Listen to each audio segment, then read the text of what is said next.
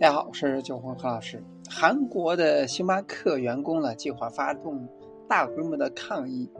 据 TVBS 新闻、雅虎以及经济日报等媒体报道了，位于韩国的星巴克员工称，因工作量过大而导致员工过劳。星巴克员工呢，计划在周三发动抗议。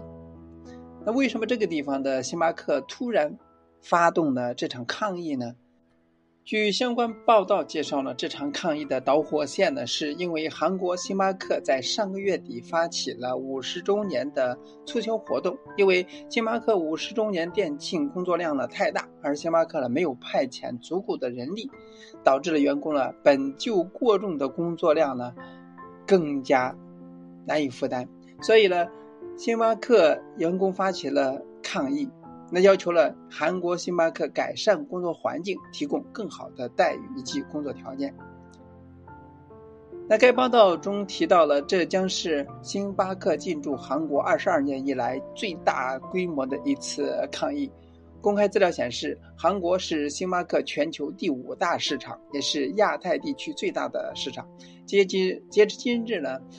六月底，那韩国星巴克共有一百一千五百七十四家门店，员工呢超过了一万八千名。今年一至三月份，韩国星巴克营业的利润呢飙升至近四分之三，达到了四百五十四亿韩元和三千九百五十万美元。而二零二零年则因突发的新冠肺炎影响呢，其营收了同比下降了百分之六。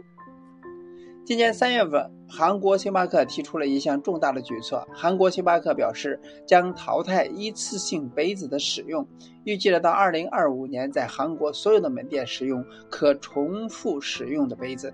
做出这一决策，是为了响应环保的主题，而减少垃圾填埋和碳足迹。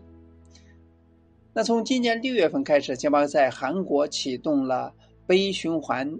的项目，根据这一计划呢，顾客呢只需交纳少量的押金，就能够得到可重复使用的杯子。使用完毕之后呢，将杯子退回非接触式售货亭即可退还押金。那其中，该消息显示，每全球呢每年用掉的两千五百亿个纸杯，而韩国星巴克在二零二零年使用了两亿个一次性。杯子，那为了到二零二五年如期在一千五百家门店中彻底停用一次性杯子的使用，同时减少碳排放百分之三十，那韩国星巴克表示将增加雇佣人数百分之三十，即增加了百分之三十人力目标，并提供了五千五百多个工作岗位。如无意外，到了二零二五年，韩国星巴克雇佣总人数将达到两万三千多人。该报道中指出，目前的一万八千名职工里边，障碍人士、中年人士、因生育而中断工作的女性所占比例百分之五。韩国星巴克预计了到二零二五年将这个数位了提至百分之十。那另外呢？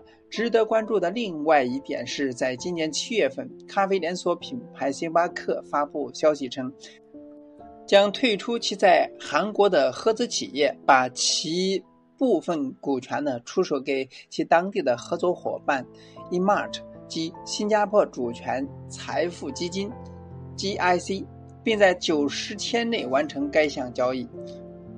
完成之后呢，星巴克母公司呢将完成退出星巴克的经。营以管理权，简单理解的就是说，星巴克退出韩国合资企业之后呢，以特许经营开展韩国市场。不过，星巴克国际和渠道发展集团总裁指出，虽然星巴克退出了韩国的合资企业，而韩国仍然是星巴克的重要市场。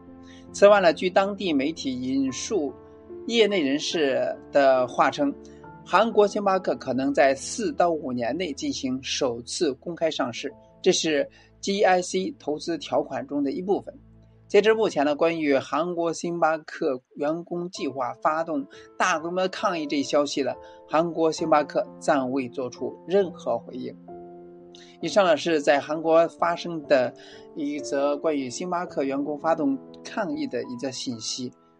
当然，其中呢也反映了星巴克在在韩国市场的比重重要性。那么这次抗议呢怎么解决呢？我们拭目以待。